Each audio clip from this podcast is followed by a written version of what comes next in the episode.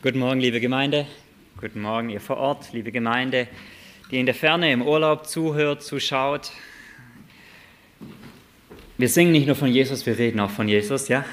Und jetzt zwar eine Stunde lang oder so ungefähr. Was steht nächste Woche an? Für manche von uns wahrscheinlich eine sehr, sehr entscheidende Woche nächste Woche. Schulanfang, oder? Ja? Du Vollzeit im Lehrerdienst?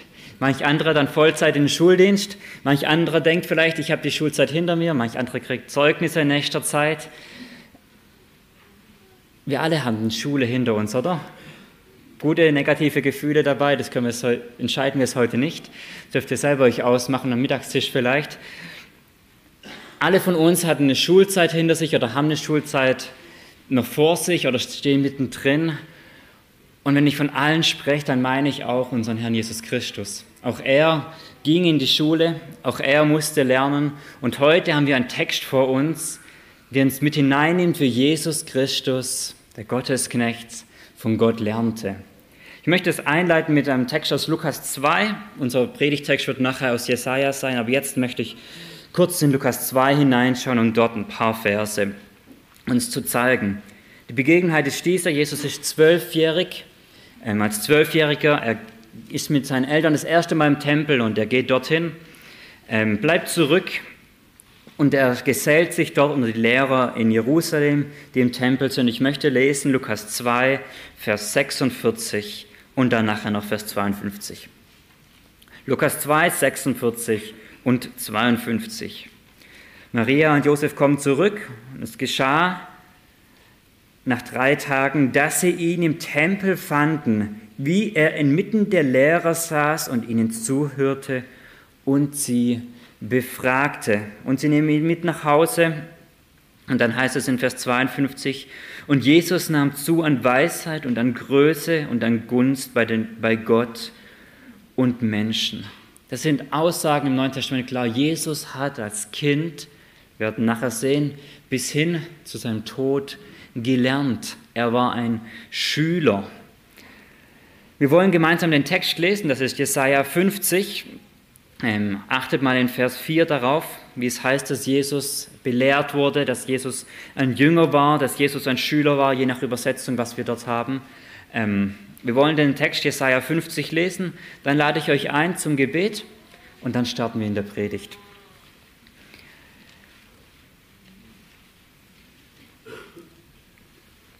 Wenn ihr wollt, dürft ihr aufstehen.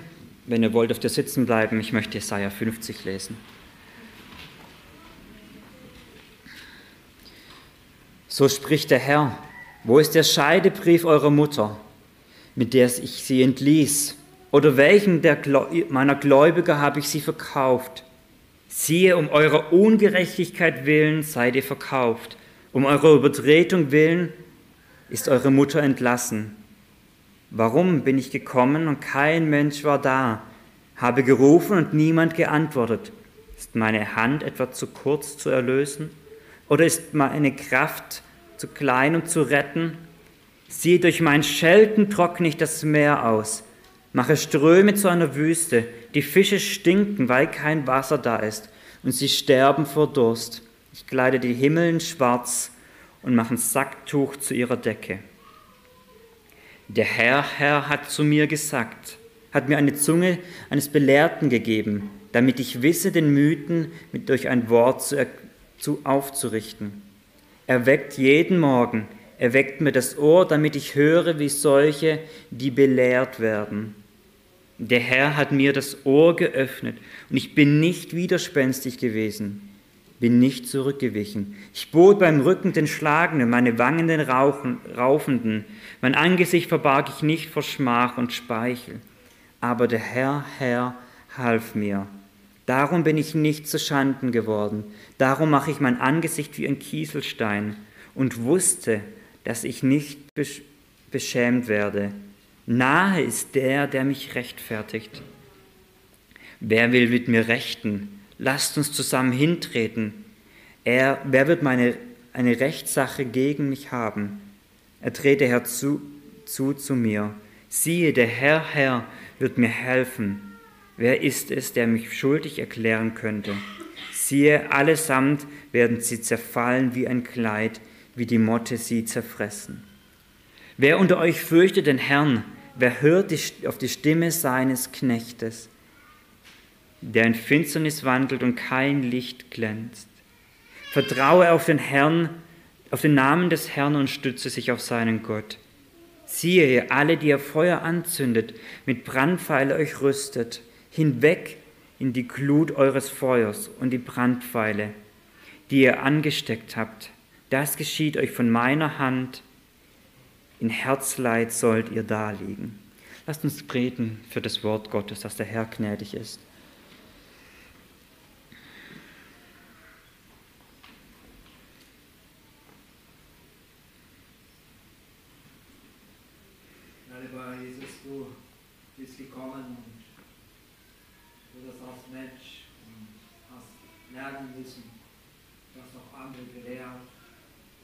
Bist es, der uns auch das Ohr öffnet, Herr.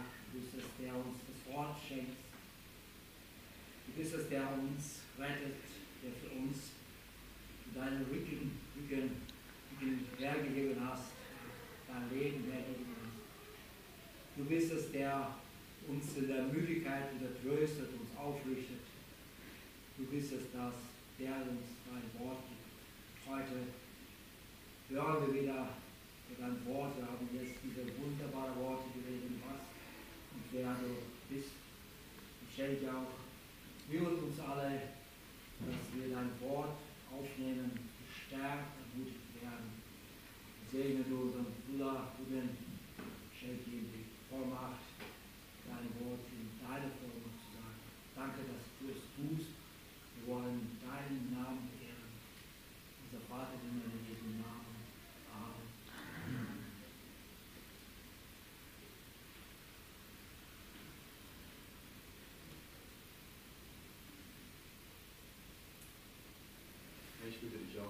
durch deinen Geist zu uns sprichst, dass du uns deine Herrlichkeit aufzeigst. Ja, Freimut, dein Wort sauber auszuteilen. Durch deine Kraft soll es sein, deine Worte sollen uns die Herzen schneiden. Bitte wirke du unter uns. Amen. Herr, danke dafür, dass wir lernen dürfen, Herr, wie du auch gelernt hast, Herr, dass wir in dein Wort schauen dürfen, Herr, wir Wort hören dürfen, uns aufsaugen dürfen.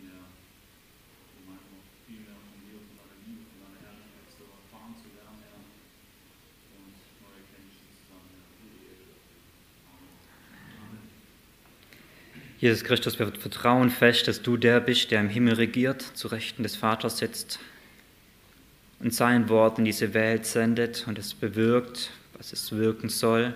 Dein Wort ist nicht gebunden und es wird die, die du bestimmt hast, zum Heil führen, Leben schaffen. Es wird uns überführen von deinen Wahrheiten, wird uns ermahnen, darin zu wandeln, wird uns Kraft geben, darin zu wandeln, wird uns trösten und ermutigen im Blick auf dich. Jesus, und so bitte schenk es, dass wir heute von dir hören. Bitte schenk uns jedem, der hier heute da ist, jedem, der aus der Ferne zuhört und zuschaut, schenk uns die Ohren von Jüngern, dass wir hören, wie Jünger hören, dass wir lernen dürfen von dir, wer du bist, wer wir sind und was du für uns getan hast. Das bitte, Herr Jesus, schenke du und wenn du möchtest, wenn du in deiner Gnade so freundlich sein möchtest, dann öffne doch toten Herzen heute Morgen die Ohren, dass sie deine Herrlichkeit hören dürfen. Amen.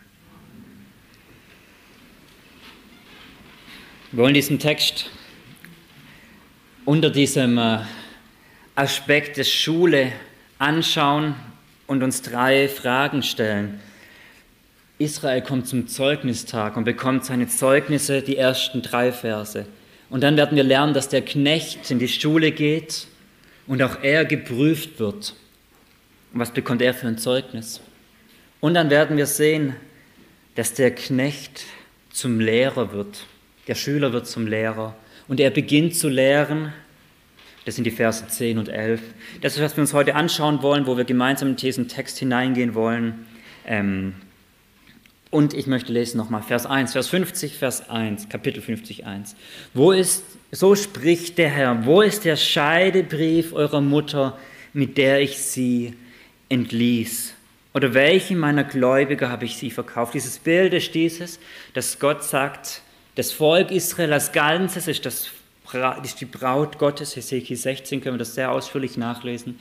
Ist die Braut Gottes. Gott hat am Sinai einen Bund mit ihr geschlossen und hat zu ihr gesagt, das ist unser Ehevertrag. Lebe du so, ich werde mein Versprechen einhalten, dann werden wir eine Ehe sein. Und hier Jesaja, Jeremia später spricht von einem Scheidebrief und sagt, du Volk, diese Ehe ist gescheitert, du hast deinen Teil des Vertrages nicht eingehalten. Und ich lege dir den Scheidebrief. Vorher dieser Text spricht davon und sagt, wo ist dieser Scheidebrief? Ein Ausleger überlegt, so übertragen, liegt er noch beim Anwalt, ist die Scheidung noch nicht ganz vollzogen. Zur Zeit Jesajas war das Nordreich, ungefähr in dieser Zeit wurde es ins Exil geführt. Ähm, Hosea, der zeitgleich spricht, im Nordreich sagt, Gott hat sein Volk verworfen, ihr seid nicht mehr mein Volk. Aber das Südreich, der Stamm Juda, gehört noch zum Volk Gottes. Und dann ungefähr 100, 150, 125 Jahre später tritt Jeremia auf, Jeremia 3, Vers 8, und er sagt hier, hier ist der Scheidebrief. Und bei Jeremia auch dann geht dieses Volk, dieser Teil vom Volk ins Exil und wird getrennt und Gott stellt diesem Volk aus, in diesem Bild einen Scheidebrief und sagt, ihr habt versagt. In unserem Bild heute Morgen, er stellt ihm das Zeugnis aus. Und da steht nicht drei, nicht vier, da steht fünf und sechs, nicht versetzt. Krasser noch, ihr seid von der Schule geflogen. Ihr habt nicht diesen Anspruch, den ich an euch gestellt habe, ihr habt ihn nicht erfüllt. In Vers, Im zweiten Teil von diesem Vers steht es, Siehe, um eurer Ungerechtigkeit willen seid ihr verkauft, um eure Übertretungen willen ist eure Mutter entlassen. Die Mutter ist das Volk, die Kinder sind die einzelnen Menschen im Volk. Um eurer Ungerechtigkeit wegen. Was heißt Ungerechtigkeit? Das heißt, Gott ist gerecht, aber ihr seid es nicht. Ihr entsprecht in eurem Wesen nicht dem Wesen Gottes eure Übertretungen willen, heißt es weiter. Das heißt, Gott hat einen Maßstab aufgesetzt, ein Gesetz, die griechische Übersetzung sagt, eure Ungerechtigkeit, eure Gesetzlosigkeit. Ja, Gott hat einen Maßstab aufgesetzt und hat gesagt, so lebt, zehn Gebote unter anderem, so lebt. Und das Volk tritt über diesen Maßstab hinaus, sagt, ich übertrete Gottes Anspruch. Er scheitert. Die Luther-Übersetzung hat die Abtrünnigen die, die von Gott abdriften, von Gott wegkommen. So trennt sich das Volk von Gott. Und Gott sagt in Vers 2, warum bin ich zu euch gekommen und kein Mensch war da? Ich habe gerufen und niemand hat geantwortet. Da kommt Gott und sagt, Volk, kommt zurück, kommt zu mir. Und was ist die Reaktion? Nichts. Keine Reaktion. Aber es liegt nicht an Gott. Schaut mal, was in Vers 2 der zweiten Hälfte steht. Ist meine Hand etwa zu kurz zu erlösen? Das Bild ist, Gott greift vom Himmel, sorry, kommt halt nur auf den Mount Everest hoch und die Menschen in, in tieferen Ebenen erreicht er nicht. Ist Gott zu kurz? Oder ist meine Kraft, ist keine Kraft, um zu erretten? Ist Gott zu schwach?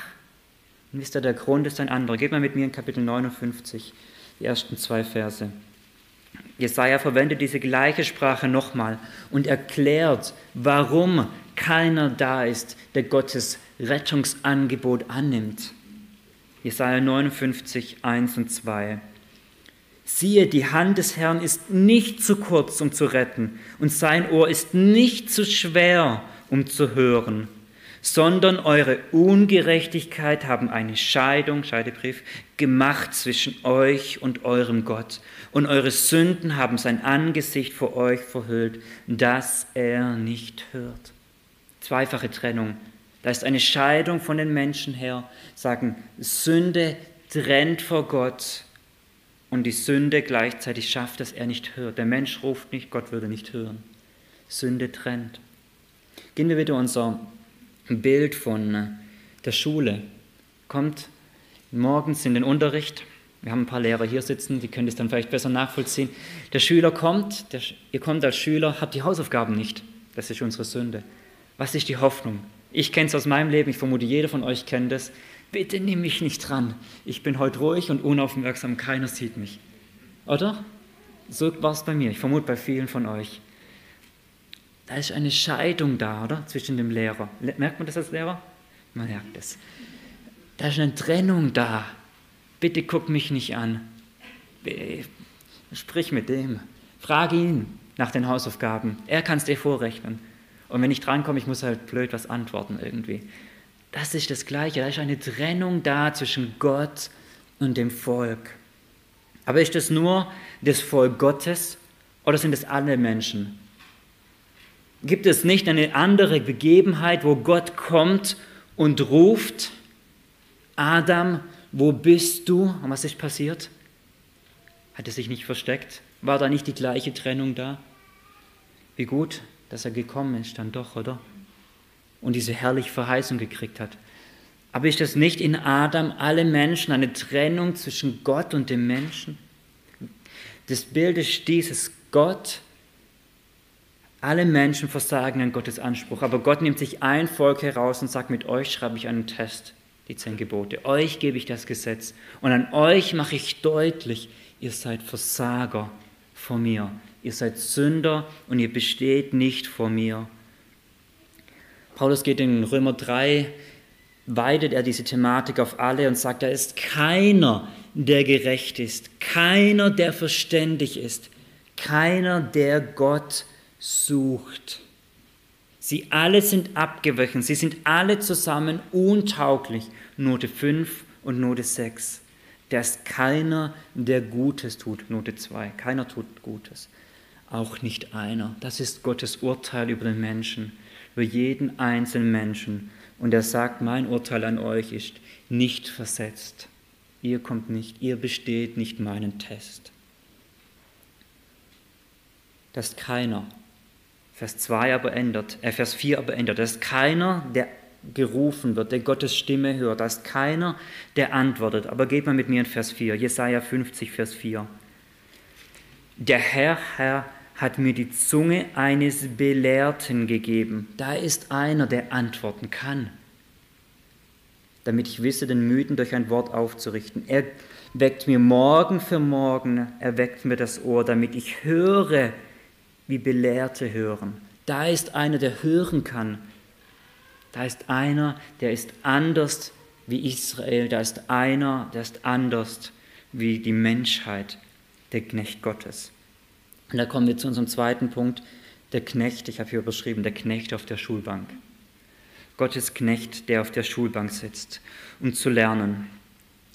Wer ist sein Lehrer? Wer ist derjenige, der ihn begabt? Schaut mal nochmal Vers 4. Von wem hat er die Zunge? Von wem hat er das Ohr? Es heißt hier, der Herr, Herr hat mir eine Zunge der Belehrten gegeben. Es ist Gott, der Herr, der ihn begabt. Dieses Wort, was hier in meiner Übersetzung mit Belehrten wiedergegeben wird, ist dieses Wort, das ähm, in euren Übersetzungen, je nachdem, was ihr habt, mit Jünger übersetzt wird oder mit, ähm, mit Schüler übersetzt wird. Das ist dieses Wort, es ist gemeint, da sitzt einer und er nimmt das an, was vor ihm gelehrt wird. Und das ist dann eben Jünger, Schüler. Wenn ihr überall, wo ihr im Neuen Testament das Wort Jünger lest, könnt ihr auch genauso Schüler reinschreiben. Das ist immer das gleiche Wort. Ähm, der Knecht auf der, auf der Schulbank. Und er bekommt hier von Gott eine Zunge, aber eine Zunge hat jeder, oder? Schaut mal, was ist das für eine Zunge? Eine Zunge, damit ich wisse, den Müden durch ein Wort aufzurichten. Jeder Mensch, okay, fast jeder Mensch hat eine Zunge und kann reden. Aber wenige wissen es, wie es ist, wie man einen Müden durch ein Wort aufrichtet. Oder man könnte übersetzen, dem Müden beizustehen. Ähm, ich könnte übersetzen, mich um den Müden zu, sich zu kümmern um ihn. Die Schlachter hat ihn zu erquicken. Das richtige Wort in der richtigen Situation. Ich denke, wir kennen das alle. So oft so schwierig, oder? So oft vor allem, wenn es müde im Sinne von matte erschlagene Menschen. Wie richte ich sie auf? Hier ist einer, der hat, wurde von Gott begabt, in dem richtigen Moment das Richtige zu sagen. Gib mal mit mir in Kapitel 49, Vers 2. Da lesen wir wieder von Gottes Knecht. Aber da wird sein Mund nicht sanft und weich beschrieben, sondern er, Gott, macht in meinen Mund wie ein scharfes Schwert. Er kann beides. Der Knecht kann beides. Er kann sowohl sanft und aufrichtend antworten, aber er kann genauso präzise stechen. Wir haben heute in der Schriftlesung manches davon gelesen, oder? Sehr, sehr präzise antworten. Der Herr kann beides, der Knecht kann beides. Was hat der Herr noch gegeben? Was hat sein himmlischer Vater ihm noch gegeben? Es heißt hier in Vers 4 im zweiten Teil, er weckt jeden Morgen, er weckt das, mir das Ohr, damit ich höre, wie solche, die belehrt werden. Oder wieder, damit ich höre, wie Jünger hören, damit ich höre, wie Schüler hören. Jeder Mensch hat ein Ohr. Vincent van Gogh hat nur eins, der hat sich eins abgeschlagen. Aber die meisten haben, ein, haben zwei Ohren, oder? Um was geht es hier? Es geht hier nicht darum, dass er akustisch hören kann, biologischen Gehörgang hat und so weiter. Sondern es heißt hier wieder, damit ich höre, wie Jünger hören. Wir gucken unsere Lehrer an. Alle deine Schüler haben Ohren, oder? Du weißt, was der Unterschied ist zwischen die so hören und die so hören. Da ist einer, der kann hören, was Gott zu sagen hat. Der kann das wirklich wahrnehmen. Das Neue Testament spricht dann von, damit sie Ohren haben und nicht hören. Damit sie die Wahrheit, die Botschaft Gottes aufnehmen können. Und hier heißt es in unserem Text, er weckt jeden Morgen, oder andere übersetzen, morgen für morgen das Ohr. Er weckt ihm morgen, jeden Morgen das Ohr. Wir würden heute sagen von Stillzeit. Der Knecht steht auf jeden Morgen und Gott öffnet ihm das Ohr, damit er hören kann, was Gott ihm zu sagen hat. Damit er hören kann. Manch einer möchte vielleicht einwenden, okay Ruben, wir haben hier die Zunge, das heißt, dieser Knecht ist ein perfekter Redner und wir haben das Ohr, das heißt, er kann perfekt aufnehmen. Aber kann der auch handeln? Ist das nicht ein Unterschied, etwas zu hören und zu verstehen und den Test dann alles sauber auszuführen? Dann steht nachher 1-0 da. Aber sobald es an die Umsetzung geht, da scheitert man. Guck mal mit mir in Vers 5. Der Herr, Herr hat mir das Ohr geöffnet und ich bin nicht widerspenstig gewesen, nicht zurückgewichen. Für unseren Text ist Hören und Gehorsam das Gleiche was er hört, das lebt er auch. Es ist nicht so, dass es hier ein rein theoretischer Akademiker sein möchte, wie vielleicht ein mancher den Akademiker unterstellt, sondern das ist einer, der kann lernen und kann es umsetzen. Er ist einer, ich möchte es so machen, ich möchte anhand von Psalm 40, schlag mal mit mir auf, möchte ich euch erklären, euch vom Wort Gottes her zeigen, was es bedeutet, zu hören, wie Jünger hören. Der Psalm 40 ist ein Psalm, den der Hebräerschreiber Kapitel 10 zitiert und sagt, ach, hier geht es um Jesus. Hier geht es um Jesus, der Gott ein dem Gott ein Gehör gegeben wurde. Psalm 40, Vers 7 bis 9.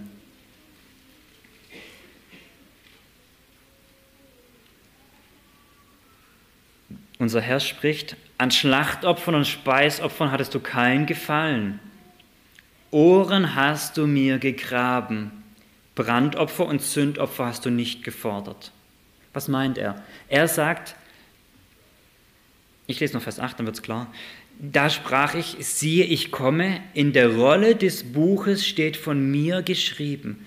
Dieser Knecht, dieser Psalmist sagt hier, Gott, du hast mir einen Gehörgang gegeben. Der Hebräerschreiber sagt, du hast mein Leib bereitet. Er meint hier schon im Bauch, hast du mir ein Gehör gegeben. Und ich habe verstanden, dass in der Buchrolle, unter anderem bei Mose, von mir geschrieben ist. Schon ich habe ich hab verstanden, darum geht es, ich kann das hören.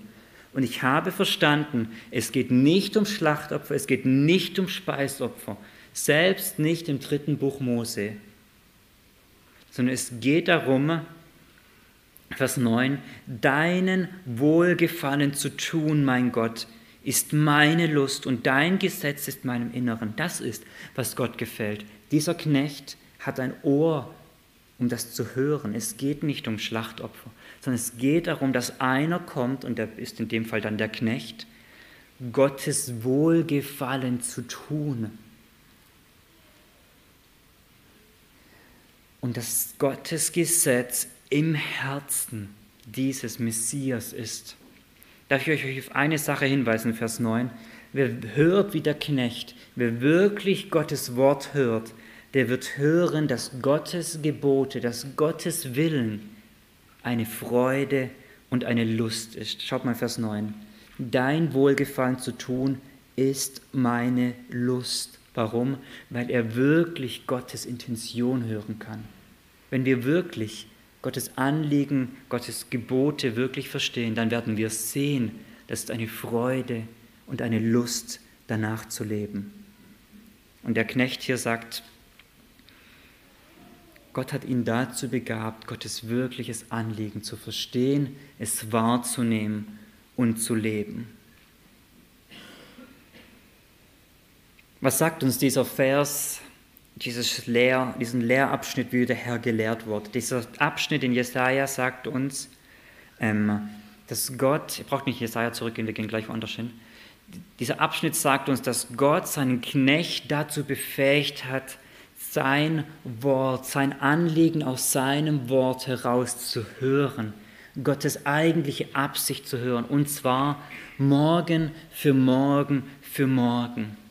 Die Evangelien berichten uns immer wieder, streifen das immer wieder, wo sie andeuten, dass der Herr, Markus 1 ist das zum Beispiel, frühmorgens, als es noch dunkel war, an einen öden Ort sich zurückgezogen hat, um zu beten. Oder Lukas 6, wir gehen in Lukas 9. Lukas 6 zum Beispiel berichtet ähm, Lukas, dass, dass ähm, Jesus, bevor er die zwölf Apostel eingesetzt hat, sich zurückgezogen hat, um zu beten. Und in Lukas 9 möchte ich euch mit hineinnehmen. Das ist sicherlich ein besonderes Ereignis, dort ähm, nicht alltäglich gewesen, aber es nimmt uns mit hinein und erklärt uns, was dort geschehen ist. Wie gesagt, in besonderer Weise. Aber wir können Einblick in die Gebetszeiten Jesu erhaschen. Lukas 9, Vers 28. Wie sah eine solch morgige, stille Zeit des Herrn aus? Es geschah aber acht Tage nach diesen Worten, dass Petrus und Johannes und Jakobus mitnahm auf einem Berg stieg, um zu beten. Und während er betete, wurde sein An das Ansehen seines Angesichts anders und sein Gewand weiß strahlend. Und siehe, zwei Männer unterredeten sich mit ihm, welche Mose und Elia waren. Und so, Vers 31 noch, diese erschienen ihm in Herrlichkeit und besprachen seinen Ausgang, den er in Jerusalem erfüllen sollte. Wie gesagt, sicherlich, ähm, das ist eine besondere Situation. Es kam nicht immer Mose und Elia, aber für was stehen diese? Für Gesetz und die Propheten, oder? kurz für das Alte Testament. Und er bespricht sich mit ihnen. Und um was, mit was bespricht er sich? Vers 31. Was sein Ausgang sein sollte in Jerusalem. Was ist Ausgang? Der Ausgang hier, das griechische Wort, ist Exodon, Exodus. Wie heißt das zweite Buch in der Bibel nach der, nach der griechischen Übersetzung? Das ist der Exodus, oder? Was meint es? Das bespricht, Mose erklärt ihm, sagt, wir sind damals so und so und so aus Ägypten ausgezogen. Könnt ihr nachlesen, im zweiten Buch Mose. Und dann, sagt, dann steht hier, welchen Ausgang er erfüllen sollte. Mose erklärt ihm und sie besprechen sich und sagen, ich ziehe nach Jerusalem. Mose sagt, schau, damals war das so. Und wir haben verstanden, das ist ein Vorbild für dich. Du wirst so sein. Wir haben damals die Lämmer geschlachtet, du wirst als Lamm geschlachtet werden. Durch dich, damals konnte das Volk dann frei ausgehen und da, durch dich kann das Volk frei ausgehen und so weiter und so fort. Und da haben sie sich besprochen auf diesem Berg. Wie lange das war und was sie im Detail gesprochen haben, wissen wir nicht. Da haben sie sich besprochen. Und ich denke, das ist ein, kriegen wir einen guten Einblick, was der Herr gemacht hat. Wie gesagt, nicht jeden Morgen mit Mose und Elia, Vielleicht hat der Herr Schriftrollen dabei gehabt, vielleicht hat er sie auswendig gekannt, davon können wir auf jeden Fall ausgehen. Wie es genau aussieht, das wissen wir nicht. Die Schrift gibt uns da keinen Einblick. Aber was, worauf sie ankommt, der Herr hat sich jeden Morgen immer und immer wieder mit Gott besprochen. Sagt, was ist, was ich erfüllen soll, was ist, was ich leben soll. Wie bin ich ein guter Jünger, ein guter Schüler für den Herrn. Johannes 8 sagt unser Herr, dass er nichts von sich aus selbst tut, sondern was, der, was er vom Vater gelernt hat, das redet er. Das meint genau das.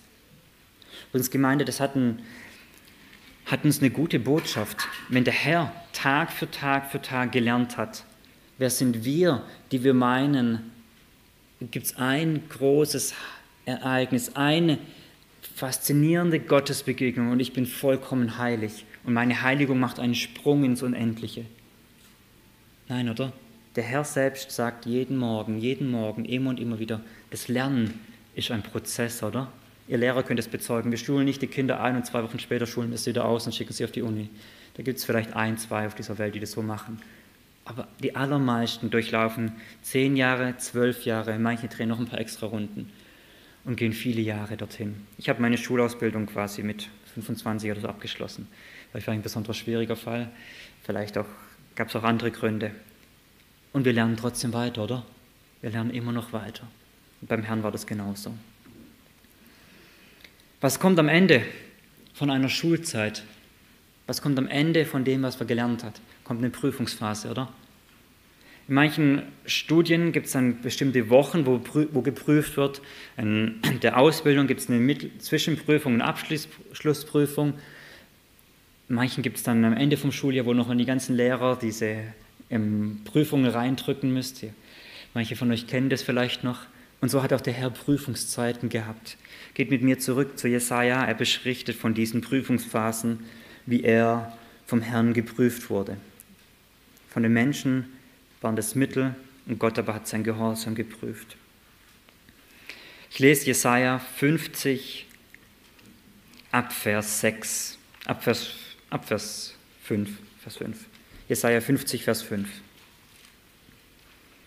Der Herr, Herr hat mir das Ohr geöffnet und ich bin nicht widerspenstig gewesen, bin nicht zurückgewichen. Ich bot meinem Rücken den Schlagenden und meine Wangen den Raufenden, mein Angesicht verbarg ich nicht vor Schmach und Speichel, aber der Herr hilft mir. Er sagt hier, ich bin nicht widerspenstig gewesen. Ein widerspenstiger Mensch ist einer, der die Stimme des Vaters hört und nicht gehorcht, der gezüchtigt wird und immer noch nicht gehorcht. Das ist ein Widerspenstiger, der nicht das tut, was seine, sein Vater, in dem Fall, was der Knecht, wenn er das nicht tut, was Gott der Vater von ihm möchte. Das war der Herr nicht. Er war nicht widerspenstig. Er war, er heißt hier, er ist nicht zurückgewichen. Er hat nicht widersprochen. Wir hatten es vorher in der Schriftlesung. Die Pharisäer kommen zu Jesus und dann steht dort eigentlich, die widersprechen, dass es eine Auferstehung der Toten gibt. Das ist das. Dieses Wort widersprechen wird ganz oft für theologische Aussagen verwendet. Die Schrift sagt das und ich sage falsch. Das ist Widersprechen. Oder Widersprechen ist wie ein Knecht, Titus 2, ein Knecht, der von seinem Herrn einen Auftrag bekommt und er sagt, nein, tue ich nicht. Ich widerspreche dir. Geh und tu die Firma rausputzen, tu den Boden rausfegen. Nein, tue ich nicht. Das ist einer, der widerspricht. Und der Herr sagt, das war er nicht. Er hat sich nicht widersetzt, nicht widerspenstig gewesen, hat nicht widersprochen. Alles, was der Herr, unser Herr vom Vater gelernt hat, hat er umgesetzt. Er hat, in Matthäus 5 sagt er, dass er gekommen ist, das Gesetz und die Propheten zu erfüllen. Er hat all das erfüllt, was der Vater in den ersten 39 Büchern der Schrift verfasst hat. All das hat er erfüllt und war nicht widerspenstig. Wann wird eine Prüfung schwieriger? Wenn ihr, wieder euch Lehrer, euch spreche ich heute öfter an, wenn ihr zu euren ähm, Schülern sagt, Matheaufgabe, ähm, hier ein paar einfache Rechenaufgaben, eine Seite voll, nehmt ihr mit nach Hause, habt vier Wochen Zeit, bringt sie mir danach. Was ist das für eine Aufgabe? So, kriegen wir hin, oder? Würden selbst wir hinkriegen, die Mathe ein gutes Stück hinter uns liegt. Das ist nicht die Schwierigkeit. Was ist aber die Schwierigkeit? Die gleiche Aufgabe mit den gleichen einfachen Aufgaben. Und Anton sagt, ich weiß, du machst keine Mathe, aber er würde sagen, fünf Minuten, okay? Und ohne Taschenrechner und los geht's. Dann fangen wir an zu schwitzen, oder? Da fangen wir an zu schwitzen. Einer, der wirklich gut ist, der fängt an zu arbeiten und der füllt das aus.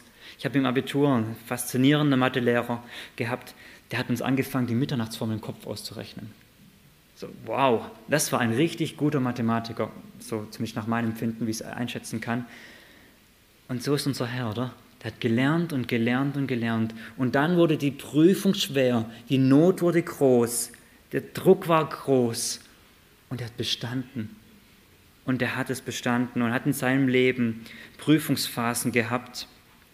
Ähm, wenn ihr so wollt, Zwischenprüfung, das war in der Wüste, 40 Tage, und er hat bestanden, da wurde die Not groß. Und dann drei Jahre später kommen wir in die Karwoche, das war seine Prüfungswoche. Da wurde er geprüft auf Herz und Nieren. Wir haben vorher wieder in der Schriftlesung gelesen, theologisch wurde abgefragt, von jeder Richtung, oder? Der stellt die Frage, der stellt die Frage, alle wollen sie. Und es sind keine Lehrer, die sagen, ich prüfe dich mal, ob du was gelernt hast, sondern es sind Lehrer, die sagen, ich will, dass du durchfliegst. Und wenn es nicht mit richtigen Mitteln zugeht, dann stelle ich dir solche Fragen, die nicht zu beantworten sind. Und du sollst scheitern. Und der Herr wurde geprüft und geprüft und geprüft. Und in diesem Abschnitt lesen wir, es wurde nicht einfach wie unsere mündlichen Prüfung schwere Fragen gestellt, sondern wir haben angefangen, so heißt es hier in Vers 6, den Rücken auszupeitschen. Sie haben ihn gefoltert. Sie haben ihm die Wangen gerauft. Das heißt, sie haben ihm einen Bart gezogen. Das ist die Stelle, die sagt, dass unser Herr einen Bart getragen hat. Haben den Bart aus der Wange rausgerissen. Und sie haben ihn angespuckt, haben ihn gepeinigt, indem sie ins Gesicht gespuckt haben. Das ist eine Prüfung, oder? Das ist eine Prüfung. Geht mal mit mir in Matthäus 26. Wir sind mitten in der Karwoche. Wir sind sogar schon in den letzten Tagen. Der Herr wurde gerade im Garten Gethsemane gefangen genommen und er kommt jetzt quasi zur mündlichen Prüfung und seine Prüfer stehen vor ihm. Matthäus 26 ab Vers 59. Er kommt zu den hohen Priestern, er kommt zum Sanhedrin, er kommt zu seinem Prote ähm, Gerichtstag und wird hier ausgefragt. Ich möchte lesen ab Vers 59. Matthäus 26 ab Vers 59. Die Hohepriester aber und das ganze Synedrium suchten Zeug, falsche Zeugen gegen Jesus, um ihn zum Tod zu bringen. Das ist eine Prüfung, oder?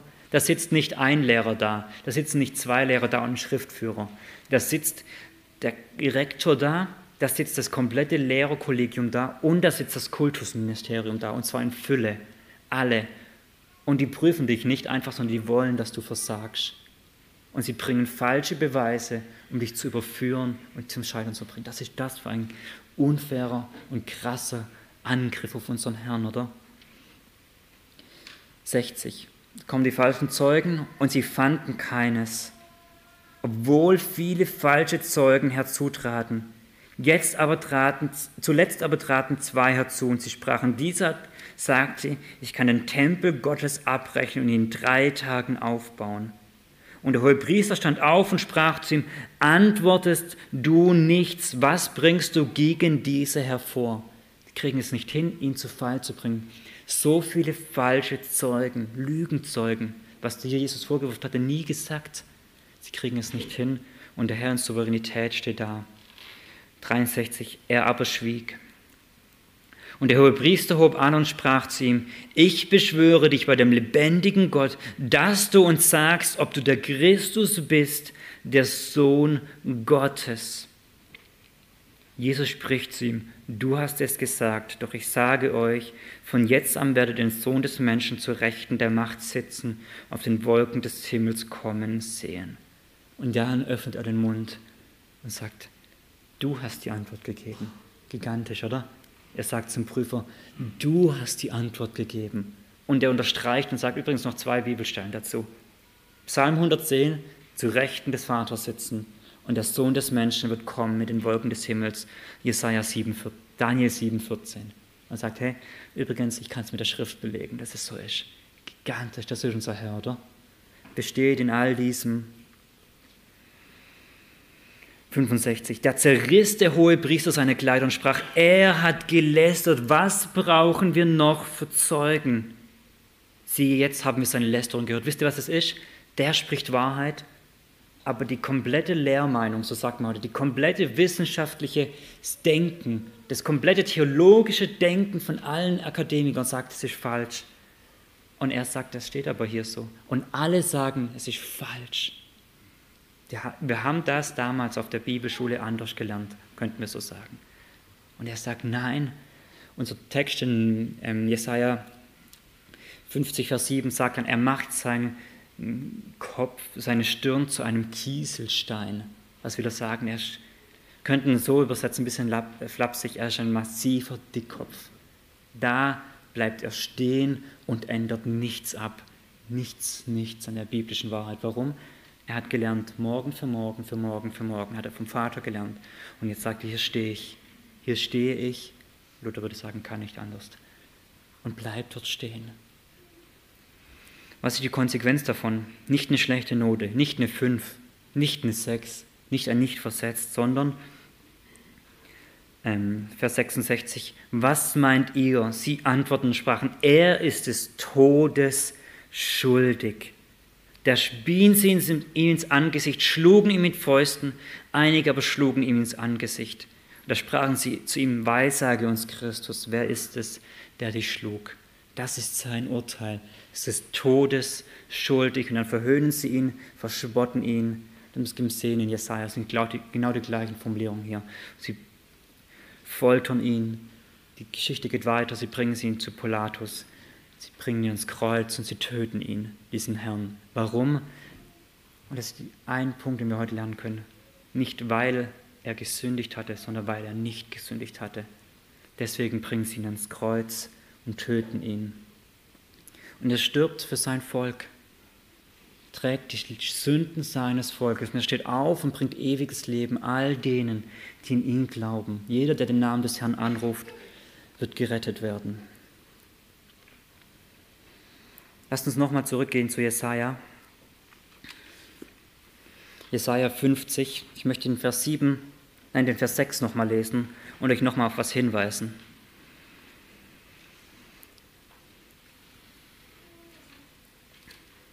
Wir haben gesehen, er hat gelernt und er hat in der schwierigsten Not diese Prüfung bestanden. Und jetzt in Vers 6 heißt es, und ich bot meinen Rücken den Schlagenden und meine Wangen den Weich. Ich bot an. Es ist nicht so, dass er gesagt hat, ich habe geantwortet, ich bin zum Wort Gottes gestanden und dann haben sie mich gepackt und mich ausgepeitscht.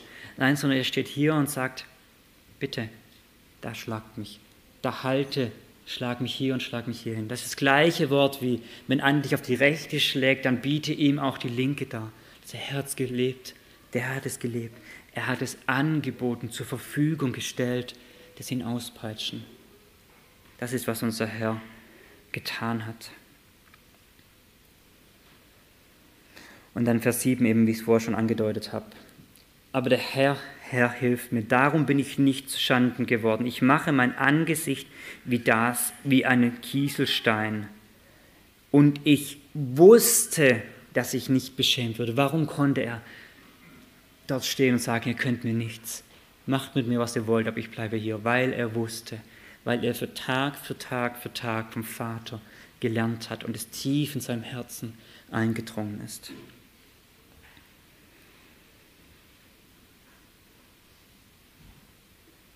Hier ist Starrsinn was Gutes, oder? Hier ist Starrsinn was Gutes. Am Wort Gottes festhalten. Der Herr sagt, der Herr macht mit Sekel das Gleiche, das gleiche Wort dort. Ähm, und er sagt zu ihm, sieh, ich habe dein Angesicht gemacht, ähm, wie dein, einen harten Sinn dir gegeben, wie einen Diamant härter als Stein deine Stirn. Warum? Weil dieses Volk dich ablehnen wird. Und das gleiche, was unser Herr getan hat. An dieser Stelle ist Dickköpfigkeit richtig gut und er wusste, dass er dadurch von Gott bewahrt wird. Lasst uns diese bekannte Frage stellen, was hat Leid mit Sünde zu tun? Was hat Leid mit Sünde zu tun? Darf ich euch sagen, viel, unendlich viel.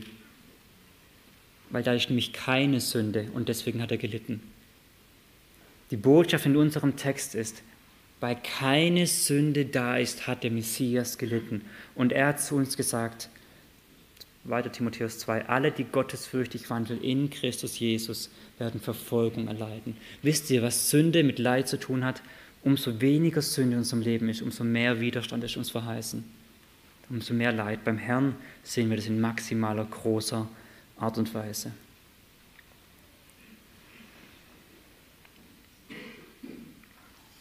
Der Text geht weiter und wir könnten in unserem Bild sprechen, da kommt jetzt der Prüfungsausschuss. Jetzt soll festgehalten werden, ist dieses Urteil, diese Note, Todesurteil, ist diese gerecht oder nicht? Vers 8. Nahe ist der mich rechtfertigt. Wer will mit mir rechten? Lasst zusammen hintreten. Wer hat eine Rechtssache gegen mich? Er trete auf. Siehe, der Herr, Herr wird mir helfen. Er ist es, wer ist es, der für schuldig erklären mich könnte? Wer ist es, der mich für schuldig erklären könnte? So rum. Der Herr sagt, hey, dann lasst uns mal hintreten. Dann lasst uns mal hier anschauen, war mein Test tatsächlich so schlecht? Ich weiß nicht, kommen Schüler manchmal zu dir, sagen so, Herr Dinsky, war nicht so schlecht. Das macht. Der Herr sagt, dann tretet vor, dann sagt mir meine Sünden. Und was ist die Botschaft? Gehen wir mal in, im Johannesevangelium, wir wollen das mal untersuchen. Was ist die Antwort? Johannes Kapitel 18. Wir sind immer noch in der Karwoche und wir wollen uns das Zeugnis anhören. Was sagen die Feinde Jesus über ihn? Was hat er für Sünden? Johannes 18, ab Vers 29. Wir sind in dieser Begebenheit. Gerade wurde Jesus ausgepeitscht. Es nehmen die Juden den Jesus und sie bringen ihn zu Pilatus. Sie gehen nicht hinein, sondern Pilatus kommt heraus und er fragt sie was. Johannes 18, Vers 29. Pilatus ging zu ihnen hinaus und sprach, welche Anklage bringt ihr gegen diesen Menschen vor? Was ist seine Schuld? Wieso? Was ist seine Schuld? Und sie antworten, Vers 30, und sie antworten und sprachen zu ihm, wenn dieser nicht ein Übeltäter wäre, hätten wir ihn dir nicht überliefert. Das ist die Anklage. So. Wir wissen zwar nicht genau, was wir sagen könnten, jetzt wäre der richtige Zeitpunkt, ihn anzuklagen, er hat das, das und das und das getan. Und die sagen einfach, hey, wir bringen ihn zu dir, vertrauen uns einfach, dass er schuldig ist. Was ist das für eine Anklage? So, was, was soll das? Anton schnappt sich ein Kind, irgendein Schüler von ihm, bringt ihn zum Rektor und der Rektor fragt ihn, was hat er getan? Anton denkt sich, oh Mann, die Frage habe ich jetzt nicht erwartet. Lehrer, Rektor, ich bringe ihn zu dir, vertraue mir doch, dass der schuldig ist. Was ist das? Was würde der Rektor machen? Anton, geh nochmal, okay? So nicht. Das wäre die richtige Antwort hier gewesen, oder? Und der Prozess geht weiter und er geht weiter. Und dann Vers 38. Jesus, Pilatus verhört den Herrn Jesus, ähm, verhört ihn, stellt ihm Fragen, um zu prüfen, ob er schuldig ist. Und dann Vers 38 kommt sein Urteil. Pilatus spricht zu ihnen, zu, zu ihm, was ist Wahrheit? Und als er dies gesagt hatte, ging er wieder zu den Juden hinaus und spricht zu ihnen, ich finde keine Schuld an ihm. Das ist der größte Richter damals, der größte Richter unter den Menschen dort an diesem Ort. Sagt, ich finde keine Schuld an ihm. Kapitel 19, Vers 4. Er geht nochmal mit hinein, er peitscht ihn nochmal aus, verhöhnt ihn, wie die Juden auch. Und dann Vers 4. Und Pilatus ging wieder hinaus und spricht zu ihm, siehe, ich führe ihn zu euch hinaus, damit ihr wisst, dass ich keine Schuld an ihm finde. Und Jesus ging hinaus, die Dornkrone aufs und das Purpurgewand tragen, und spricht zu ihnen, siehe der Mensch. Und als ihn die Hohepriester und die Diener sahen, schrien sie, kreuzige, kreuzige ihn. Pilatus spricht zu ihnen, nehmt ihr ihn hin und kreuzigt ihn, denn ich finde keine Schuld an ihm. Der oberste Richter hat dreimal bezeugt, er ist schuldlos. Was für ein Urteil von Menschen, oder? Sie haben es alle gewusst, er ist schuldlos. Wir könnten nachlesen beim Schächer am Kreuz, was sagt er? Wir leiden hier gerecht, diese aber ungerechterweise. Sie haben es alle gewusst, sie haben es alle gewusst. Und der römische Hauptmann, er sagt es auch, als er dann das, als er sieht, dass Jesus tot war. Ist alle, alle sagen, er ist gerecht. Alle sagen, er hat die 1,0 verdient. Und wir schreiben drunter 6,0 und Todesurteil. Krass, oder? Krass. Wo bekommt Jesus seine Gerechtigkeit her? Wir gehen zurück zu Jesaja gehen zurück zu Jesaja. Jesaja 50, Vers 8. Nahe ist der mich rechtfertigt. Vers 9. Siehe, der Herr, Herr wird mir helfen. Und Vers 7 habe ich übersprungen. Vers 7. Aber der Herr, Herr, hilft mir. Was ist die Hoffnung des Knechtes? Er weiß, ich habe ein besseres Zeugnis. Mein Zeugnis steht nicht darunter unterschrieben von einem Menschen, der sagt, das ist, selbst nicht mal, wenn da schuldlos stehen würde. Er sagt, Vers 8, der mich rechtfertigt. Es gibt einer, der hat eine bessere Gerechtigkeit, ein besseres Zeugnis. Und übrigens, alle menschlichen Lehrer, die mich beurteilen, alle menschlichen Zeugen, sie werden vergehen. Vers 9, siehe, der Herr, Herr wird mich helfen. Wer ist, der mich für schuldig erklären könnte? Sie allesamt werden zerfallen wie ein Kleid, die Motte wird sie zerfressen. Er weiß ganz genau, alle Menschen, die mir ein Zeugnis ausstellen, Sie werden irgendwann von Geschichte sein. Aber ich habe ein ewiges Zeugnis, eine ewige Urkunde, in der draufsteht, vollkommen gerecht. 1,0 mit Sternchen. Oder 5 Sternchen oder 1000 Sternchen, überlegt euch, wie ihr es wollt. Was haben wir bisher gelernt? Wir haben gelernt, alle Menschen versagen in Gottes Prüfung, alle. Aber wir haben gelernt, auch selbst der Knecht Gottes musste in die Schule gehen, so weit, dass er reden lernen musste. Stell dich vor, das Wort Gottes muss reden lernen. Nicht möglich, oder? Doch, er muss reden lernen. Er muss reden lernen und Gott hat ihn gelehrt über 30 Jahre hin zu einem vollkommenen Schüler, der aufs Härteste erprobt wurde, aber bewährt war. Aber bewährt war. Was macht man mit den besten Schülern? Immer wieder werden die besten Schüler zu Lehrern, oder? Sie werden dann zu Professoren, zu Lehrern, zu Ausbildern, wie auch immer. Die Besten werden selber zu Lehrern. Und so ist es auch mit unserem Knecht. Er wird selber zum Lehrer für sein Volk und für die Nation. Schaut mal mit mir in Vers 10. Wer unter euch fürchtet den Herrn? Wer hört auf die Stimme seines Knechtes? Jetzt plötzlich beginnt der Knecht sein Volk zu lehren, die, die ihn fürchten, die, die gottesfürchtig sind, beginnt er plötzlich zu lehren. Was heißt es, auf die Stimme des Knechtes zu hören? Vers 10 sagt uns noch, dass es Licht bringt. Und in Kapitel 51 wird es ausgeführt. Ich möchte hier die Verse ab Vers 1 lesen und die kurz im Überblick anschauen. Vers 1 heißt es, hört auf mich. Schaut mal, Vers 4 heißt, hört aufmerksam auf mich. Oder Vers 7, hört auf mich. Jetzt wird uns erklärt, was bedeutet es, auf diesen vollkommenen Lehrer zu hören. Vers 51. Hört auf mich, die ihr der Gerechtigkeit nachjagt, die ihr den Herrn sucht. Eine wunderbare Botschaft, oder? Suchst du den Herrn? Jagst du nach Gerechtigkeit? Weißt du, meine eigene Gerechtigkeit ist wie ein beflecktes Kleid, ist völlig unvollkommen? Dann hör auf den Herrn. Blickt auf den Felsen, aus dem ihr gehauen seid, auf die Höhlung der Grube, aus der ihr gegraben seid. Blickt auf Abraham, euren Vater, und auf Sarah, die euch geboten hat. Denn ich rief ihn, den einen oder den, als Einzelnen, und ich segnete ihn und mehrte ihn. Was will er sagen? Er sagt, hört auf mich, wie es Abraham getan hat, wie es Sarah getan hat. Für was stehen Abraham und Sarah?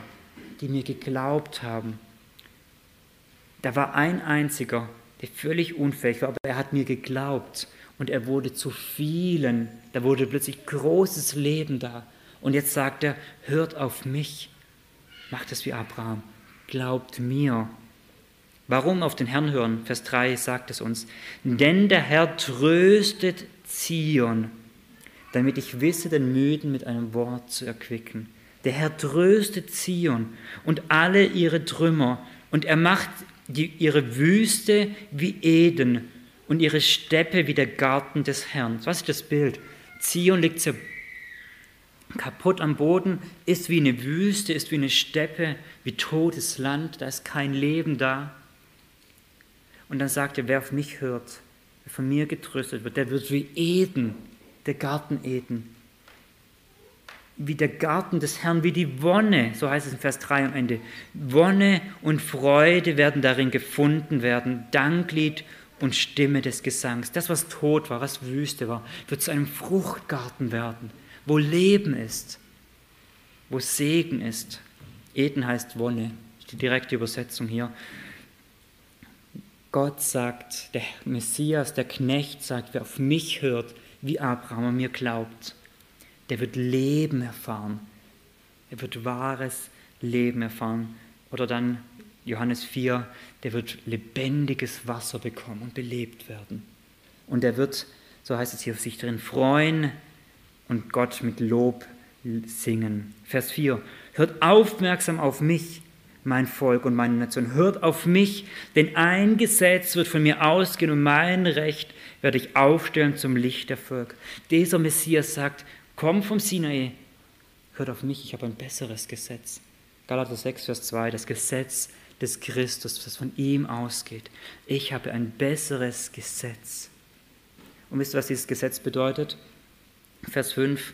Nahe ist meine Gerechtigkeit und mein Heil ist ausgezogen und so weiter. Er sagt, wenn du von mir lernst, du wirst leben, du wirst ein neues Gesetz, einen neues Bund, neuen Bund bekommen, du wirst meine Gerechtigkeit bekommen.